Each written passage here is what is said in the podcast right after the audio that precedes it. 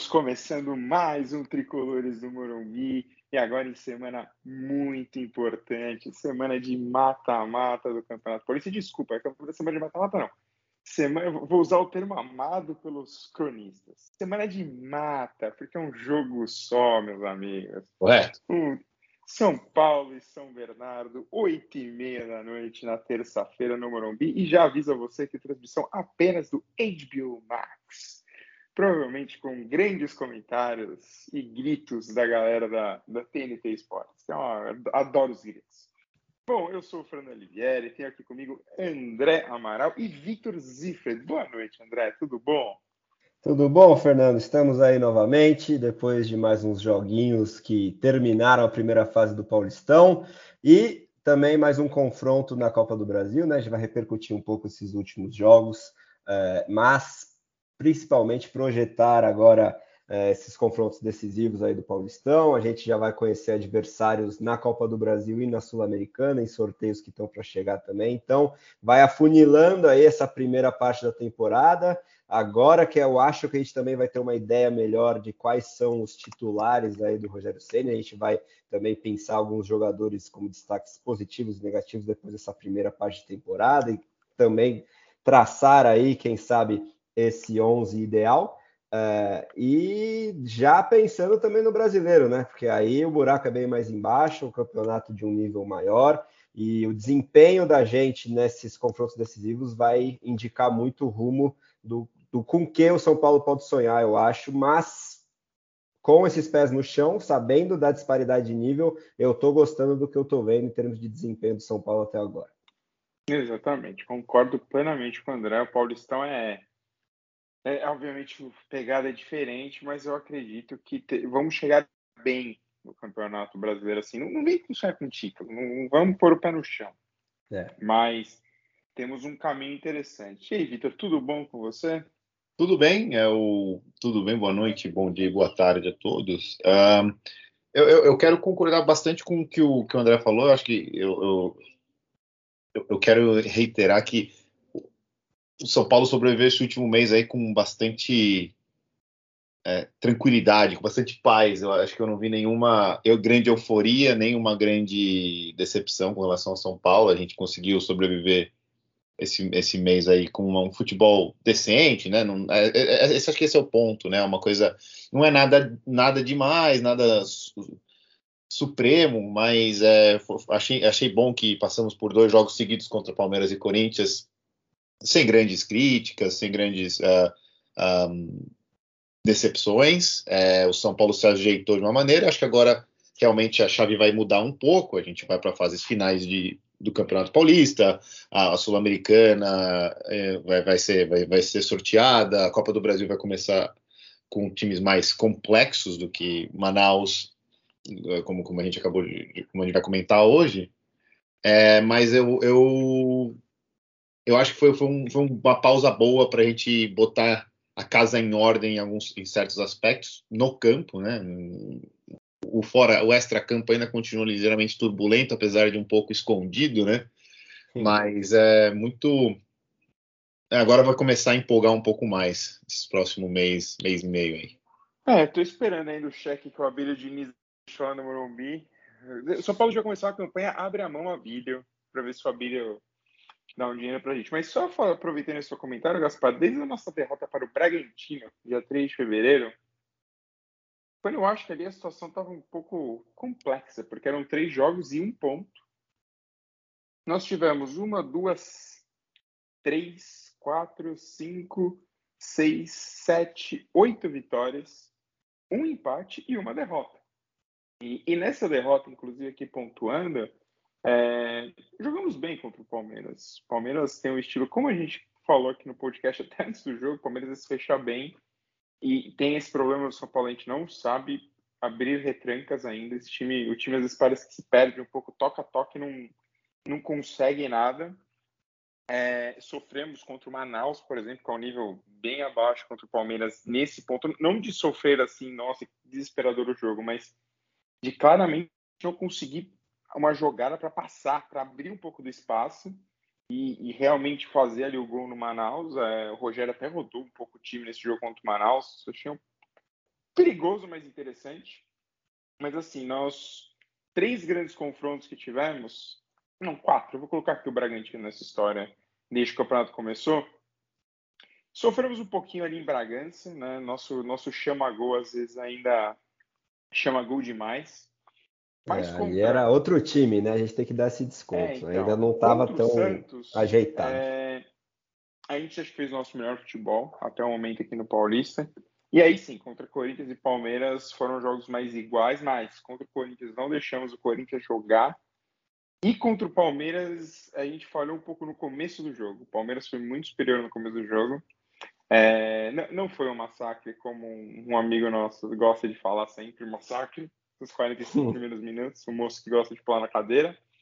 Mas depois disso, assim, o, claramente assim, o time se sentiu bem, jogou bem, tentou opções. Acho que ainda falta de novo um pouco de chutar um pouco de fora da área, tipo um pouco mais de precisão. Às vezes não é não é não é daquele às vezes chutar um pouquinho perto do gol, que é o chute mais perigoso, você chutar no meio do gol para o goleiro fazer uma defesa simples, entendeu? Então assim, hum, é, eu comecei o ano bem preocupado em relação ao brasileiro. Não estou falando que estou tranquilo em relação ao brasileiro, até porque nossos vou falar disso mais para frente, mas nossos primeiros jogos no Brasileirão são coisa séria. Então, assim, são times de um nível um pouco melhor, obviamente. É, então, assim, mas vejo, vejo com bons olhos que a gente possa beliscar coisas no brasileiro. De novo. Eu acho que é. Não acho que a gente vai beliscar título, mas dá para brigar. É, eu acho que coisa. isso é, é, mais ou menos nessa, é, nessa, nessa linha que eu até trouxe a ideia de que não foi muito bom e eu vejo isso de uma maneira positiva não criou uma certa expectativa dentro de um campeonato paulista que a gente chegasse e colocasse 4 a 0 todo o jogo e a gente aumentasse a expectativa, como a gente estava comentando antes, aparentemente com o Fluminense. O, que aconteceu com o Fluminense é exatamente isso. Os caras achando que esse ano era o ano do Fluminense, que era uma coisa absurdamente maravilhosa e não sei o que, e agora tudo foi, caiu, tudo caiu e, e agora é terra arrasada. É, Vitor, eu... me responde uma pergunta antes. É pecado falar que o Fluminense é o melhor time do Brasil? Não, é brincadeira. Pergunta para o André Rocha. Exatamente, entendeu? É, é o, famoso, o famoso querer, querer morder mais do que, a, do que a mandíbula aguenta. Então, o, o, o, eu gostei que o São Paulo não. Não sei de onde é que eu gostei, mas acho que numa, numa, ele, se, ele ficou numa posição intermediária, que ainda demonstra que o time tem uma, uma, uma defasagem para times, times com mais qualidade no, como Flamengo, Palmeiras e, e afins, é, mas também não, não, não, não foi um Santos, né? Vamos dizer, botar assim, né? Vamos, vamos colocar times para comparação. Então, estamos na posição ali que se houver uma derrota aqui ali, né? O cai, cai, que a gente caia no Paulista na semi, eu, eu, não sei, também não vai ser uma coisa inesperada, vamos dizer assim, né? Uma coisa que a gente ah, esperava títulos garantidas e tudo mais. Inclusive, gostaria de falar que eu não espero o título paulista. É bem diferente do ano passado, por exemplo. Sim. Claramente, São Paulo estava na pegada do Paulistão. E aí eu entendo que, por exemplo, Palmeiras estava em outro. Como tá agora, está em outro patamar. O Palmeiras estava pensando em outras coisas no momento, mas a gente foi lá e fez, aproveitou o nosso momento. Mas eu acho que tá na, tem que ter o pé no chão para entender que a situação não vai ser a mesma do ano passado de novo, se cai numa semifinal, principalmente contra um, um rival dos grandes, não é um problema. É, não é legal, não tô falando, uh, nossa, caímos, ai meu Deus, que legal. Não. Mas é, é, vamos dizer assim, é dentro do esperado do que esse time tem para apresentar no momento, que não é muita coisa além. Mas, é, bom, mas um, um nível de competitividade legal, né?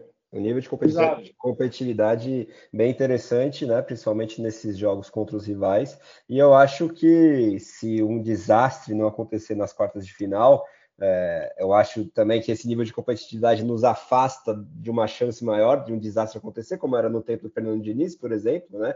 que você sentia que os riscos é, estavam sempre presentes.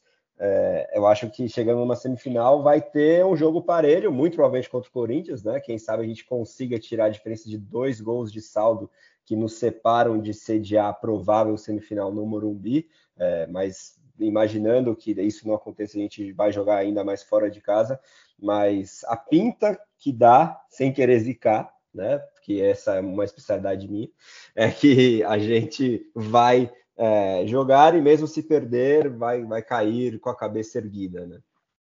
É, então assim, desde que a gente gravou o último podcast, dia 7 de março, foram as partidas contra Palmeiras, 1x0 Palmeiras, no Morumbi. Jogamos aí com o time misto contra o Mirassol, 3 a 0 na quente Mirassol.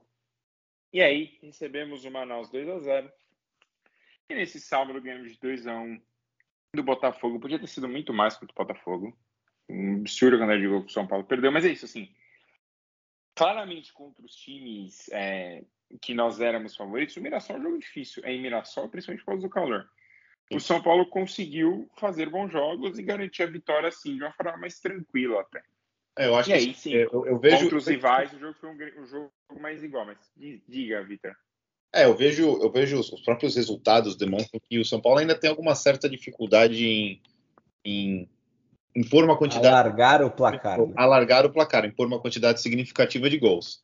É, o, mas o controle jo do jogo, né, o controle da temperatura do jogo é uma coisa que o Rogério aparentemente cons conseguiu impor de, de, uma maneira boa né, dentro do, do jogo.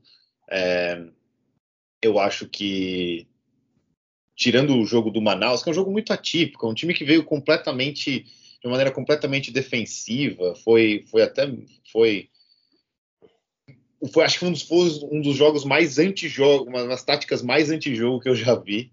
Não tinha absolutamente ninguém à frente. É, mas os outros jogos foram jogos mais, mais disputados, que o São Paulo conseguiu controlar o jogo, né? Tirando o Palmeiras também, né? Que é uma, uma a equipe teve um certo domínio no, no, começo, o Palmeiras, e depois o São Paulo conseguiu igualar. Mas o, o, o controle do jogo está lá, é, dá para ver que é uma, é uma característica que o Rogério defende muito. É, ter a capacidade de ditar o ritmo do jogo na maioria dos tempos, na maioria dos momentos. Dá para sentir o time evoluindo, né? Que os treinamentos estão surtindo esse efeito, que a gente não está parado taticamente. E, né, já, já entrando um pouquinho nesse aspecto tático, eu estou gostando que parece sedimentado agora o 4-4-2, né? As duas linhas de quatro. Eu estou gostando é, especificamente da recomposição defensiva que o São Paulo está tendo está é, conseguindo fechar os espaços com rapidez, que era coisa que a gente tinha dificuldade em ver nos tempos de Diniz, principalmente, mas também com o Crespo, às vezes, porque ele era adepto daquela marcação individual, e aí se você não encaixava uma das perseguições, isso podia abrir muito espaço, e agora com o Rogério a gente vê um time mais sólido nesse aspecto, e conseguindo, por mais que poderia é, aproveitar melhor as chances né, e, criar mais contra retrancas, defesas bem montadas. É, essa linha de quatro no meio de campo, principalmente, com a bola pode virar até quatro atacantes, se você for um pouquinho mais otimista. É, você conseguir alargar esse campo, jogar pelas laterais, facilita um pouco mais para criar essas chances. Né? E principalmente quando o Caleri está em campo, ele consegue se beneficiar disso, né? Ter cruzamentos e, e bolas enfiadas para essa referência vai ser importante, principalmente quando a gente chegar lá no Brasileirão. Bom, e aí já aproveitando aqui, vamos começar a projetar aqui as quartas de final primeiro, antes da gente avançar em, em outros pensamentos sobre o mata-mata do Paulistão. Nosso, nosso adversário, São Bernardo, vem, vem de um ano bom, primeiramente falando, né? o São Bernardo é o atual campeão da Copa Paulista. Quem não sabe, a Copa Paulista é um torneio para times que não têm divisão ou times que têm time B. Por exemplo, o Botafogo de São Paulo fez a final contra o São Bernardo, com o time B. E o São Bernardo enfrentou o São Bernardo nas quartas de final da Copa Paulista. Fica aí. Só que não é o São Bernardo que nós vamos enfrentar, é um outro São Bernardo que é o Esporte Clube.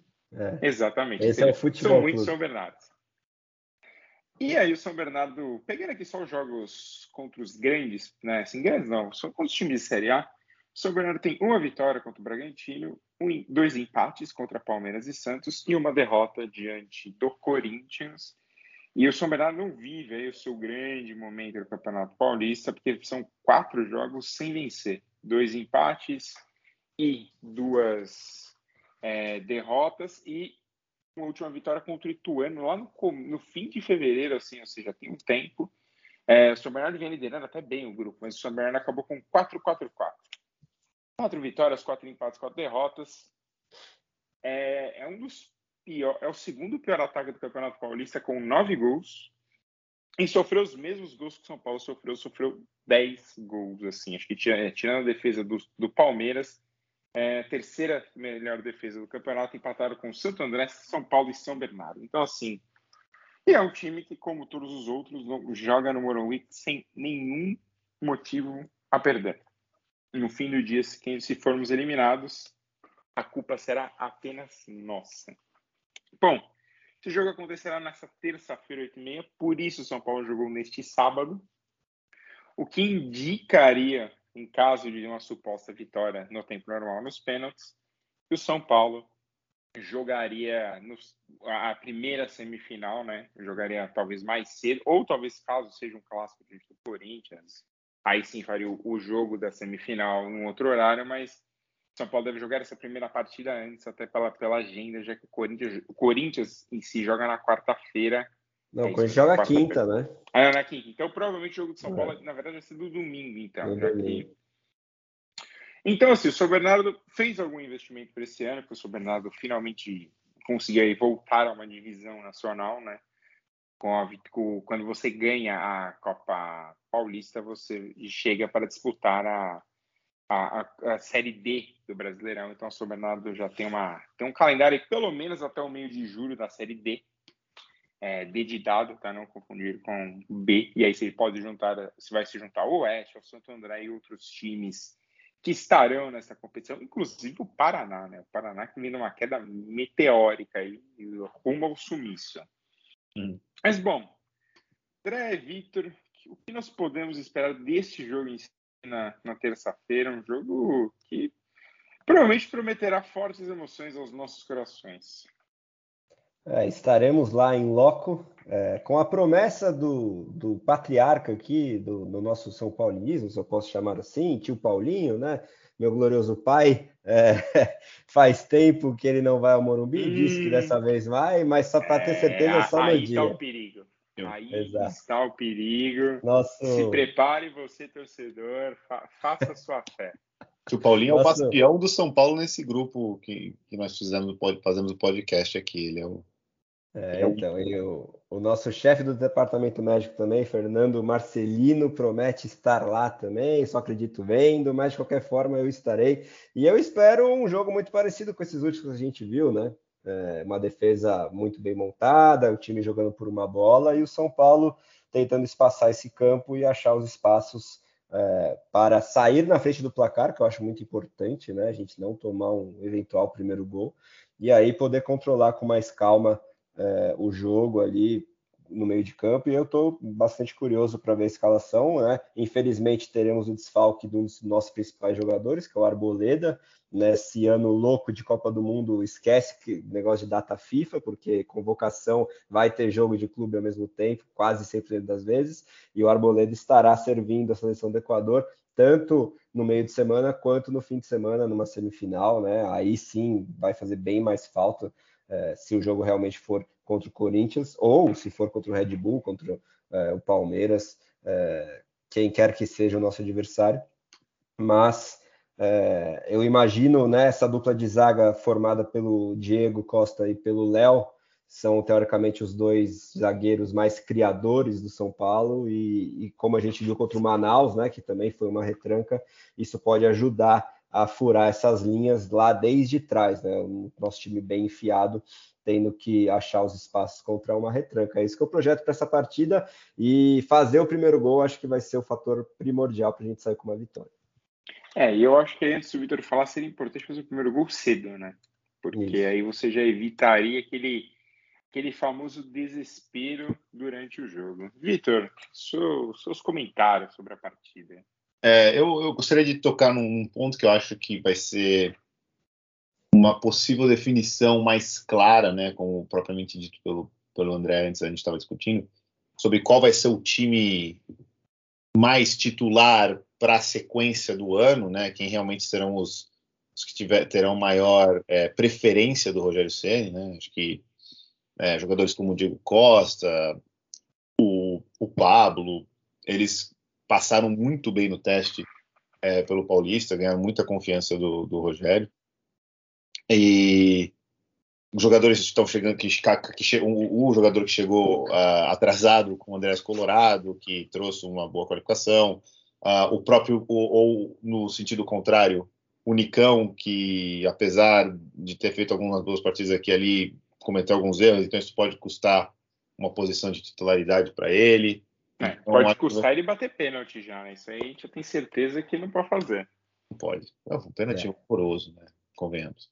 É, eu acho que ele. O Rogério vai ter uma. vai mostrar pelo menos uns 80% do, do que ele, de quem ele quer ali, de quem ele vai querer é, pela sequência, pelo menos nesse, nesse começo, né? Porque vem lesões, uh, ainda abre o mercado depois no meio do ano, então vai ser uma, uma situação um pouco, pouco difícil de, de garantir até o final da temporada. Uh, além disso, eu, gost, é, eu, eu, gostaria de, eu, eu, quero, eu quero ver como o São Paulo vai se comportar nessa situação de agora não precisa mais de antes a gente teve teve a primeira situação em que saímos com duas derrotas e um empate, tivemos que recuperar pontos e aí, depois de um tempo a, a maré acalmou e o São Paulo, no fundo, não tinha uma certa pressão tão grande para conquistar, para conseguir esses pontos. Não era, uma, não era uma, uma, necessidade como teve o Santos, que precisava é, acumular pontos para não cair ou até para se classificar. Eu acho que agora vai, vai ser uma boa, é, um bom teste para um jogo que tem que ter a necessidade de ganhar, tem que ter uma necessidade clara com um time um pouquinho mais qualificado que os, que os dois que a gente pegou na Copa do Brasil. Então vai é, é um teste para a gente entender onde está a confiança dos jogadores, né? Como, como vai estar tá a confiança do Diego Costa, que aparentemente voltou uma qualidade técnica melhor, mas um jogo, acho que o, medo que vocês também devem, é, deve ter o mesmo, né, compartilhar, é o primeiro, o primeiro erro dele, eu, eu, eu, vejo a mentalidade dele indo por água abaixo. Né? Então eu tenho, eu tenho esse temor com ele muito claro. Que se ele errar uma bola, um gol contra, uma, uma bobeada. É, Principalmente em jogo grande, né? É, ele vai se perder. Então. É, é depende muito da confiança. É, é, claro que a torcida é para ele e é que eu esteja errado. Que mesmo quando isso acontecer, porque vão ter partidas de, de, de qualidade mais inferior dele, como é normal, que ele não sinta tanto como ele sentiu na última, na, na última sequência que, que aconteceu desse. Então, sentir onde é que está a cabeça dos jogadores é, para as decisões, né? Porque jogar Campeonato Paulista faz, faz iniciar uma coisa, agora já começa a complicar um pouco mais, Sul-Americana virá, Copa do Brasil com jogos de maior qualidade virão. E o brasileiro? É, então, então, só aproveitando o Gaspar falou, antes de fazer agora, a gente vai fazer um destaque aí do Paulistão, né? Dessa primeira fase, primeira parte aí do torneio, mas só lembrando aqui rapidamente que nós teremos dois sorteios muito importantes aí para frente. É dia 25 de março, Sul-Americana, dia 28, Copa do Brasil. Na Sula é, tem uns probleminhas aí aparecendo, né? Porque temos temos o nosso Algoz Defensa e Justiça, temos times, muitos times brasileiros nos pós. Então, por exemplo, você tem o Ceará, tem o Atlético Goianiense, tem o Flu, principalmente do pote 4 vai ser aquela misturadora, que são os times que saíram da Libertadores. Então, temos temos sempre um pequeno risco aí, mas dia 25 e dia 28 da Copa do Brasil com todo mundo agora. Como a Copa do Brasil deveria ser desde o começo, né? Fica aí a dica para a CBF. É, então a Copa do Brasil vem aí os times da Libertadores, todo mundo entra nessa terceira fase, então não é um sorteio tão, tão sorteio, né, como eu gostaria que fosse, mas já tem ali o seu, o seu caminho, então temos de ficar esperto porque podemos ter confrontos mais difíceis e aí o nível vai subir de uma hora para outra. Mas bom, então só passando aqui, é, Campeonato Paulista, terça-feira, é nosso confronto contra o, contra o Bragantino, que eu estava lendo uma coisa, desculpa, contra o São Bernardo. E aí depois semifinal, muito provavelmente no domingo, os dois jogos, a não ser que, quer dizer, os dois jogos não, porque com um time grande envolvido, eu sempre tenho minhas dúvidas de termos os dois jogos no mesmo dia. Então, talvez tenhamos só um, um, um talvez no domingo, outro empurrado para segunda. Então, é isso aqui. Então, Bragantino e Santo André, Palmeiras e Tuano na quarta, Corinthians e Guarani na quinta. Tem as possibilidades de tabela. Então, por exemplo, se o Guarani passar e o São Paulo passar, o São Paulo poderia pegar o Bragantino e não o o Corinthians. Então, assim, a gente, vai ter que, a gente vai ter que ver a tabela, como ela ficar, lembrando que a tabela ainda conta nas quartas de final. Então, assim, São Paulo e Corinthians estão empatados. São Paulo ganhar de 3 a 0 o Corinthians ganhar de 1 a 0 São Paulo toma essa posição do Corinthians. O São Paulo seria o segundo, receberia a semifinal no Morumbi contra o Corinthians. Se ficar, por exemplo, se todo mundo ganhasse de 1 a 0 os favoritos, vamos assim dizer, os times que jogam em casa, o São Paulo iria até Itaquera fazer esse confronto contra o Corinthians mas ele vai ficar em aberto, pelo menos até a gente começar a ver as, como acontecem as partidas. Mas, bom, André, primeiro, destaques positivos desse Campeonato Paulista do nosso tricolor. Então, é, gente, acho que finalizar essa primeira fase é legal a gente pensar aí é, quem foi bem quem foi mal, né? Em termos gerais, o que eu vi foi uma vitória, entre aspas, de Cotia para cima dos veteranos, dos reforços, em termos gerais, né? Principalmente no meio campo. E o destaque mais surpreendente e talvez mais Igor importante, não, nessa primeira fase, tenha sido Pablo Maia, né? Nosso capitão da Copinha, chegou com tudo e tomou conta da titularidade da primeira volância.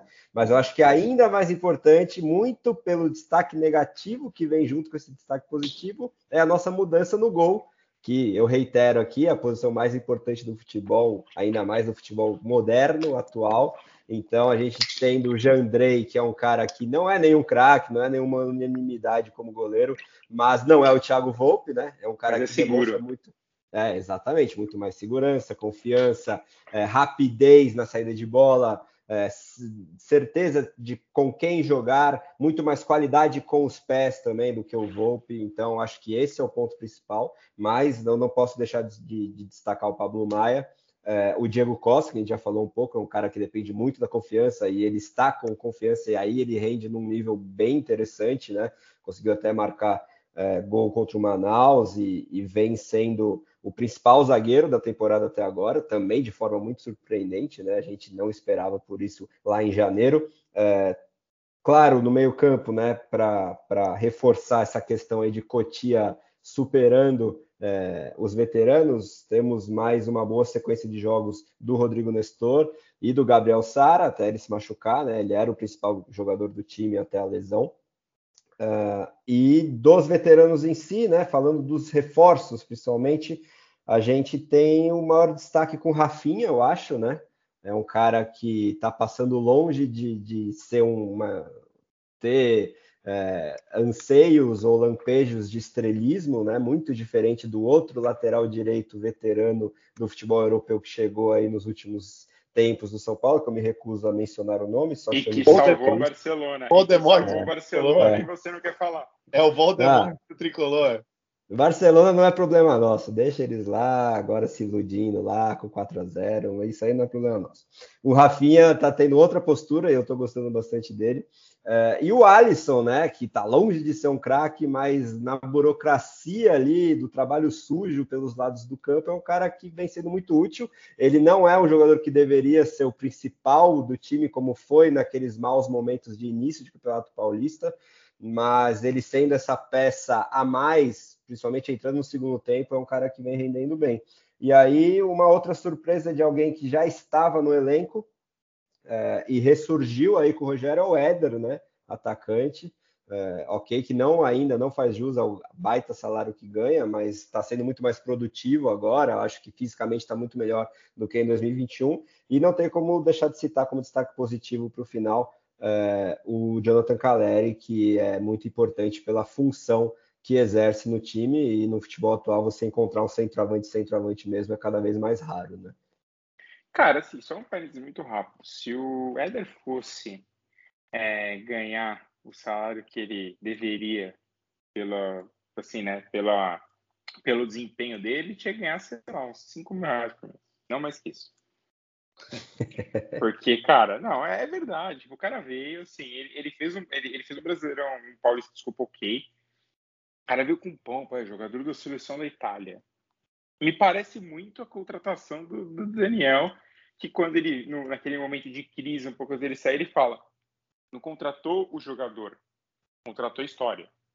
Ah, legal. Não, mas não é a mesma postura, vai. O não, Éder, ele não, não fica falando essas besteiras. Né? Não, não falta, é porque graças a Deus ele não fala. Assim, o Éder deve ser um bom cara fazer um churrasco e tal, mas Mas assim, não, cara, não, não vale. É mais um daqueles salários bizonhos que a diretoria São Paulo banca como se fosse assim, ah, tá, pega o quê? Pagando um salário mínimo pro cara tá aqui no São Paulo. Mil reais. Só, só, ele só vem aqui de, de terça e sexta, só para bater é. uma bola aí.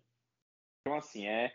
Mas eu concordo, são destaques muito bons. É, eu acho que o São Paulo tem a, essa vitória de Cutia financeiramente para o clube é muito importante. Porque, cara, a gente não ia poder ficar. Ainda fez contratações, tivemos seis essa temporada, conseguindo trazer o Andrés Colorado é, sempre inventando uma forma de trazer jogador, ah, vai pagar lá na frente. Fica o exemplo do Gabriel Neves, o próprio Caleri, que são caras que São Paulo vai pagar só lá na frente ainda. É, então, assim, a gente precisa realmente voltar nossos olhos para a Cutia para tentar tirar, pensar alguns jogadores que possam ser vendidos. Fica aí o, o alô para o Anthony, que decidiu o clássico hoje lá contra o Final, Ajax e Final. E logo depois ele foi expulso.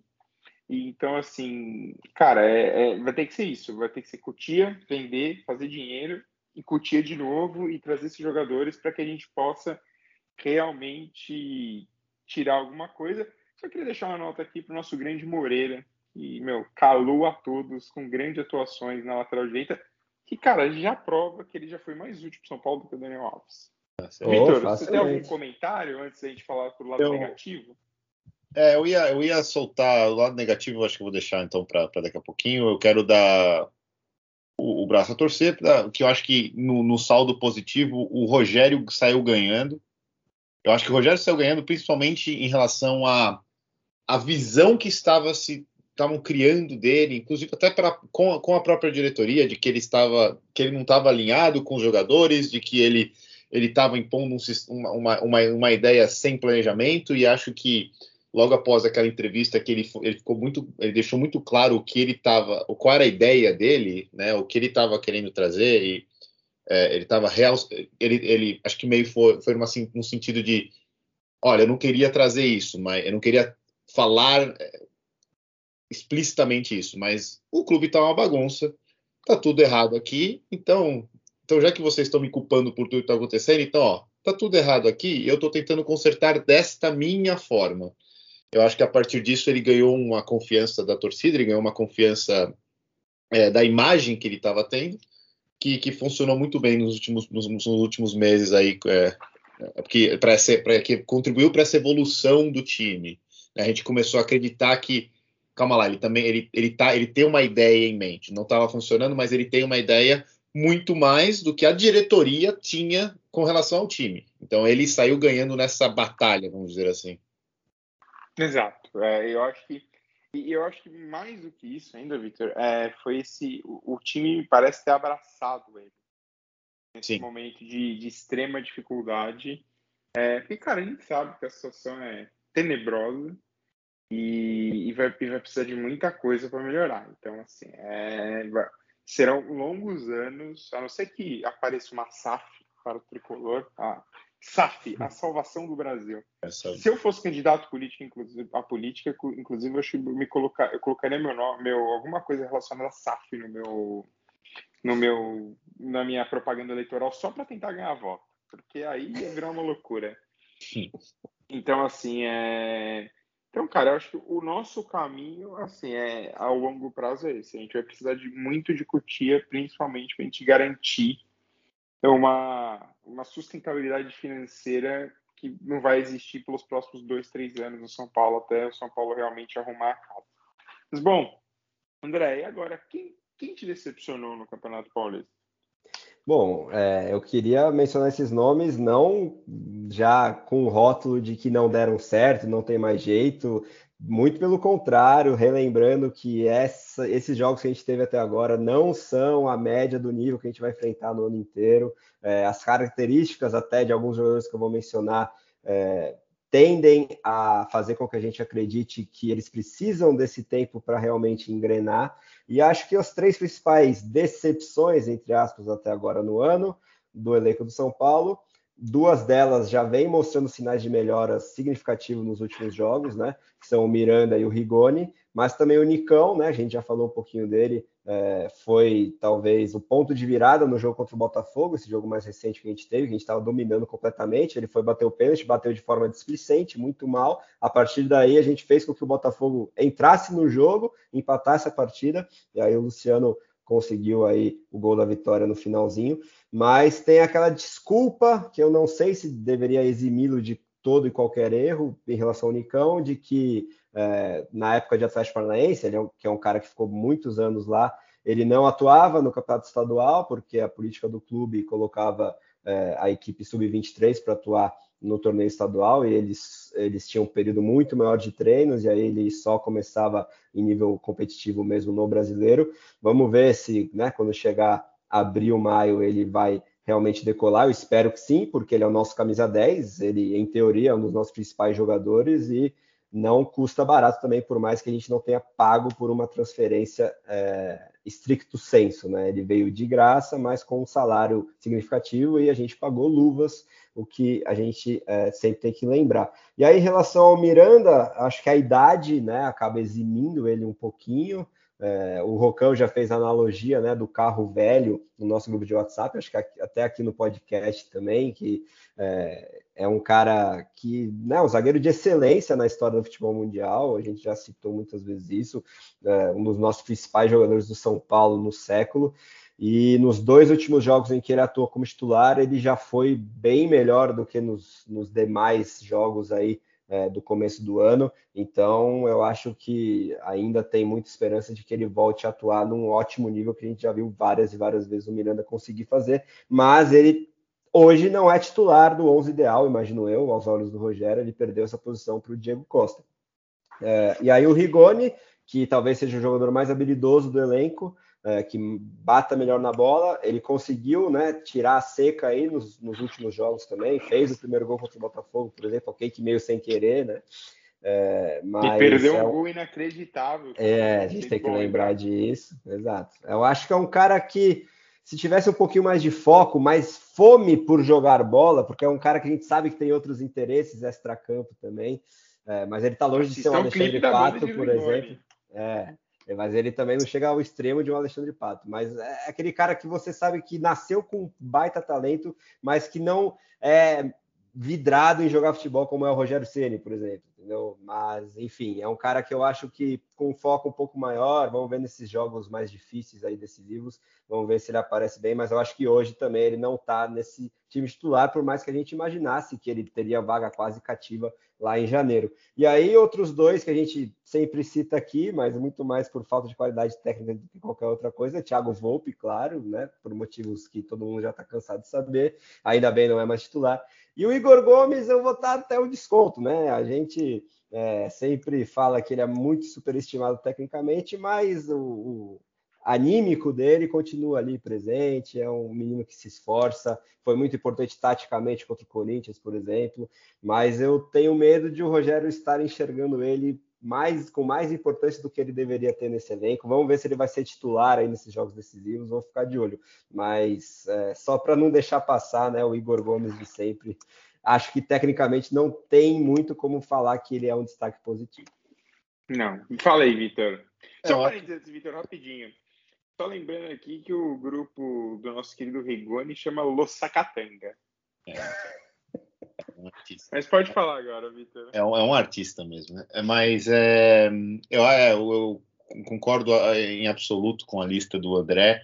Eu queria realmente, até tocando na parte do Igor Gomes, eu queria falar do, como foi interessante como a gente teve que reno, quase praticamente renovar esse meio campo do São Paulo ali, né? Porque tem, tem um ponto negativo, mas é mais por uma infelicidade, que é o Luan. Eu acho que ele, é, ele acabou perdendo é, sendo azarado em perder essa, essa, essa, essa pré-temporada paulistão, né? Acho que ele acabou perdendo muito espaço por causa disso. É, ele está voltando aos poucos agora, vamos ver qual, qual o nível que ele chega, ele acaba perdendo um pouco de tempo. É, e, por exemplo, Gabriel Neves, Thales Costas, que, que, eram, que, que, eram, que a gente entrou com uma esperança que ano passado fosse alguma coisa, o Thales no começo, depois o Gabriel Neves lá para frente, realmente acabaram se perdendo aí, né? É, de resto, acho que eu concordo inteiramente com a lista do André e, e eu para fora do gramado, como já como, como já citei, é, o ponto positivo é o Rogério e o ponto negativo é a diretoria, que, que aparentemente se continua omissa, continua muito é, fantasiosa, né? Uma, parece que o, o, o próprio Casares, em, em, suas redes sociais, é, ainda tratando um clima de, de paz e amor e que está tudo certo e, e, estamos trabalhando, mas a gente não sabe com o quê. Então é conseguiram jogar uma cortina de fumaça nessa na situação crítica da, da, da, da, das finanças e da instituição São Paulo como, como uma, em termos de governabilidade, ética e tudo mais, e como se tudo tivesse desaparecido, né? Caiu um pouco em desuso é, comentar sobre os problemas financeiros do São Paulo, mas é, eles ainda estão lá e, e não parece que a diretoria está agindo de uma maneira consciente sobre isso. Isso é é preocupante e principalmente porque as pessoas não estão olhando para isso. É. Sim, é. Acho que, cara, o primeiro passo disso aí seria uma reforma geral do clube, mas a gente sabe que isso vai demorar bastante para acontecer. Mas, bom, então é isso. Assim, nesse pedaço é isso. O tricolor está pronto para o nosso embate. Eu queria só deixar aí um meia-culpa para dois.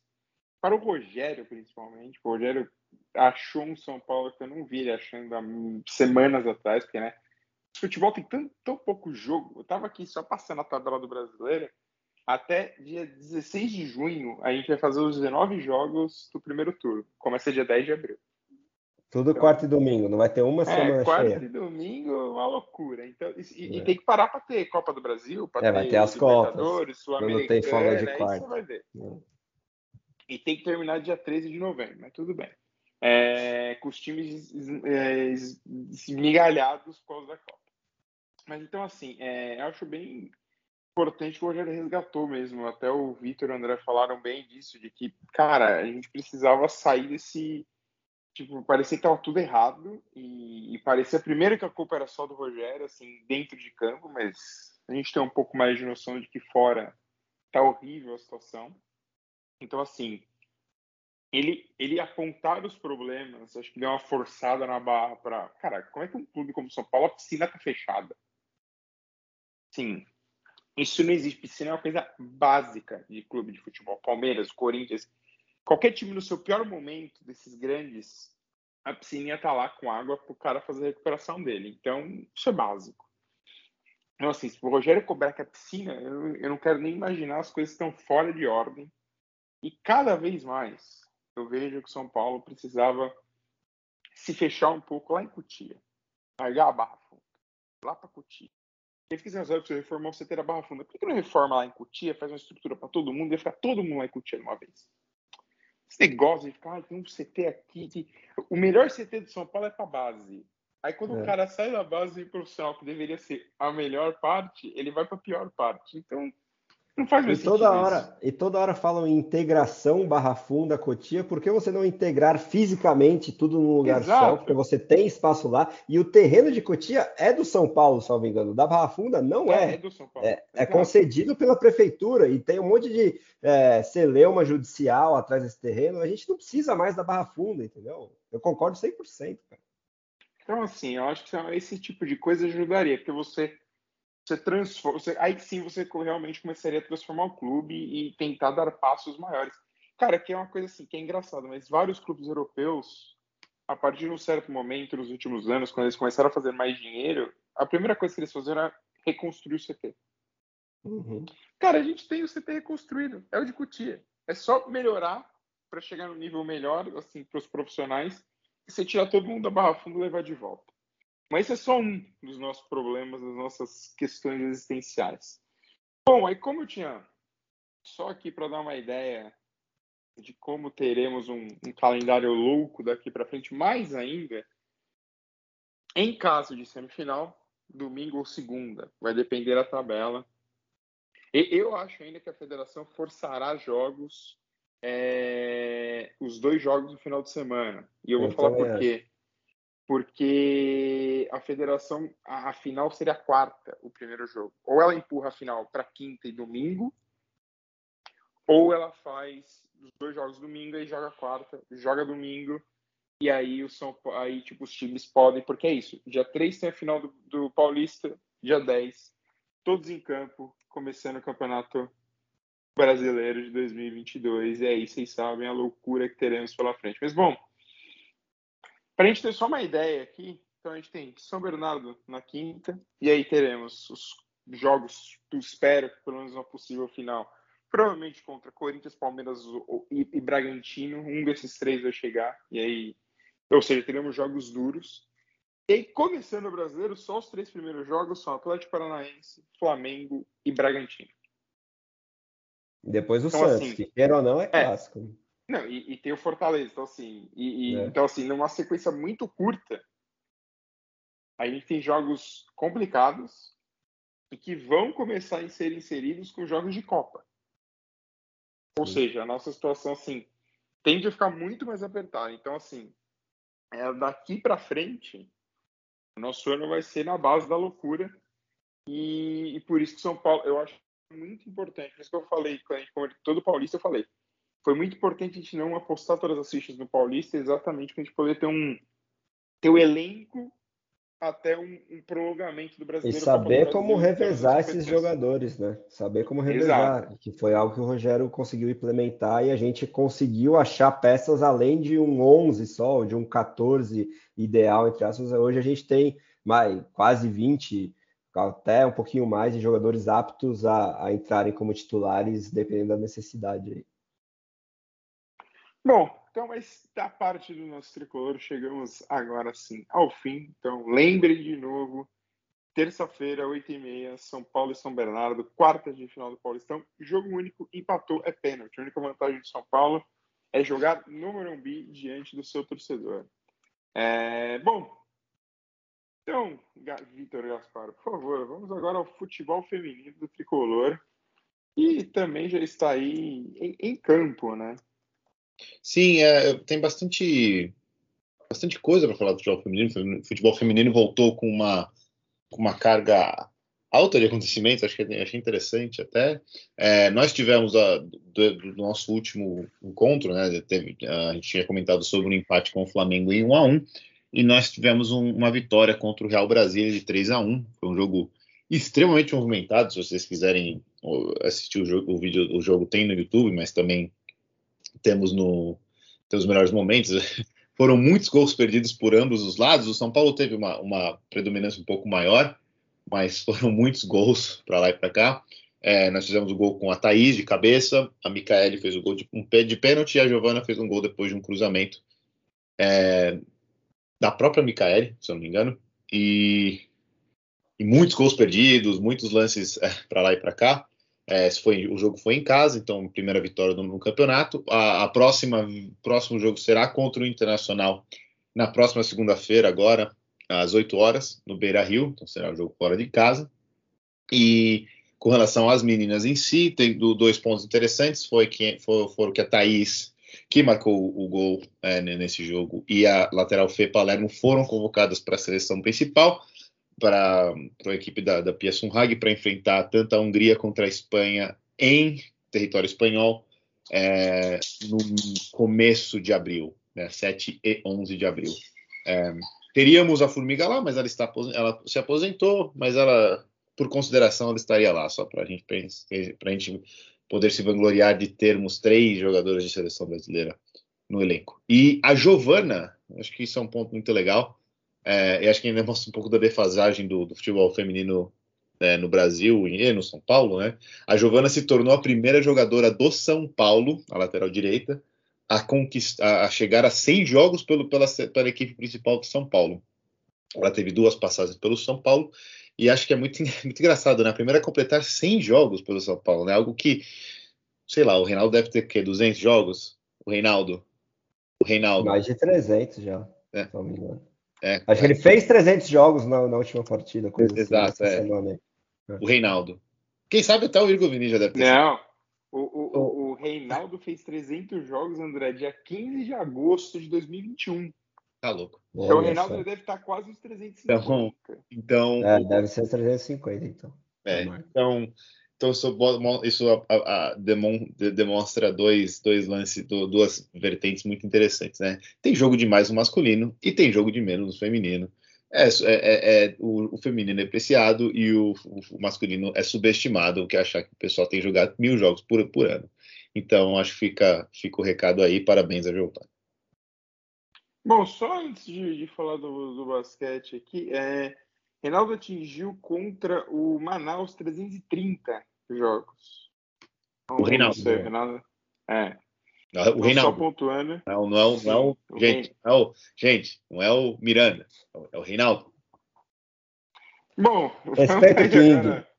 É o Quignaldo. Que jogador do, futebol americano lá, André? O, o, Gabriel Davis. Que vocês quiserem, procure Gabriel Davis. Do Buffalo Bills. Buffalo Bills. Ele é o Reinaldo. É o gêmeo perdido de Reinaldo. É, é. Se fizer teste de DNA no ratinho, acontece. Acontece. Uh, acontece. É, bom, aqui só passar então vamos para o basquete, é, antes do André falar. E a tabela, o São Paulo tem quarto no aproveitamento porque o Flamengo está três jogos atrás dos líderes. E o São Paulo está tá um jogo atrás do líder. Então, assim, no aproveitamento, nós somos o quarto, basicamente ficaríamos ali nessa mesma posição por pontos também. Então, vivemos um bom momento no basquete, né, André? Pois é, só vitórias desde a nossa última gravação. Duas pelo NBB e mais duas pela BCLA Américas, nossa grande Libertadores. Eu acho que esse é o principal destaque. No NBB a gente venceu o Paulistano em casa e o Mogi fora de casa. Conseguimos agora abrir dois jogos ali no G4, né, para os quinto colocados, que são a Unifacisa e o Bauru, que estão ali na nossa cola, agora com um pouquinho mais de vantagem. É, mas na BCLA nós estamos 100%, a única equipe que ganhou todos os jogos até agora, e vamos para o Super 8, né, basicamente assim, a fase final é em jogo único, é, tanto quartas de final, quanto semifinal, quanto final. Esses jogos acontecerão nos dias 6, 7 e 9 de abril. Eu, na minha cabeça, acho que o melhor time, ainda mais vindo de um 100%, mereceria é, sediar esse Final 8 aí, né? Mas não, os jogos aconteceram no Rio de Janeiro, casa do Flamengo, que ainda está vivo na competição, e que inclusive está no nosso chaveamento, que também não demos muita sorte. A gente pega ou Flamengo ou Minas na semifinal já, se passarmos pelo, pelo Real Esteli da Nicarágua nas quartas. E do outro lado tem times é, interessantes, mas eu acho que um nível um pouquinho abaixo ao, em relação aos brasileiros, né? Esses três times do Brasil acho que seriam os favoritos em tese, mas da, do outro lado da chave a gente tem o Boca Juniors, que fez jogos bem parelhos com o Flamengo na primeira fase, é, o Quimsa, que foi nosso adversário na primeira fase, a gente ganhou todos os jogos é, contra eles, mas é um time de tradição e que trouxe reforços agora para essa fase final. E o Cangrejeros também é para se destacar, os caranguejos aí de Porto Rico, que também é um país com bastante tradição no basquete, pode nos complicar numa eventual final. Mas eu acho que o jogo mais importante tende a acontecer na semi contra o Flamengo contra o Minas, dois times muito bons aqui do Brasil também, é, que estão aí no, no top 3 do NBB, né? Junto com o Franca e promete bastante aí esses duelos. Se você eventualmente morar no Rio de Janeiro, aproveite para apoiar aí o nosso tricolor nos dias 6, 7 e 9 de abril. Quem dera, dia 9 a gente estará em quadra na finalíssima o... da Libertadores do basquete. Ô André, só queria que você tivesse uma dúvida rápida sobre o basquete para mim. É, eu queria saber onde está o Jorginho na disputa aí final. Ele disse que queria ser campeão, mas não estou vendo o Jorginho sendo campeão. Você podia me não, informar? O Jorginho não conseguiu ganhar nem o jogo das estrelas do NBB, que também aconteceu aí nos últimos dias, e teve como campeão o time do Caboclo, nosso principal jogador, que era o time Cablock, que contava com o Marquinhos também, que esse está acostumadíssimo a ser campeão, nosso jogador mais experiente, nosso cestinha.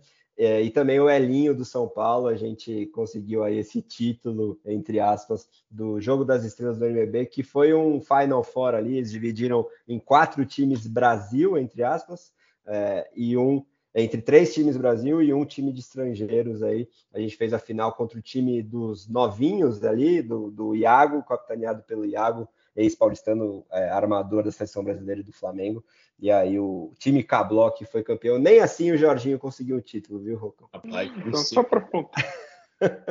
Bom, Gaspar, você tem algum pensamento do dia hoje que você queira eu, compartilhar? Pensamento eu não tenho, mas eu quero, eu quero só concluir. Um pensamento não é um pensamento sim, mas é longe de mim de ser conspirador, mas o que favorece o Flamengo nesse, nesse mundão do, dos esportes é um negócio inacreditável, né? Essa aí foi foda. Eu quero que... Era facílimo trazer os jogos para São Paulo, mas. Eu quero que as pessoas isso. É inacreditável o quanto o Flamengo, a, a, posição que o Flamengo se inseriu agora no, no, no, no esporte brasileiro, na, ou, ou, até sul-americano. Um negócio fora do comum. Pô, um abraço aí para os flamenguistas. Bom, então é isso. Então, com esse desabafo de Vitor, chegamos ao fim do nosso podcast. Voltaremos agora sim na próxima semana, porque temos semifinal e final do Paulista, então, dependendo, independente do que acontecer, estaremos lá. Um grande abraço. Valeu. Valeu.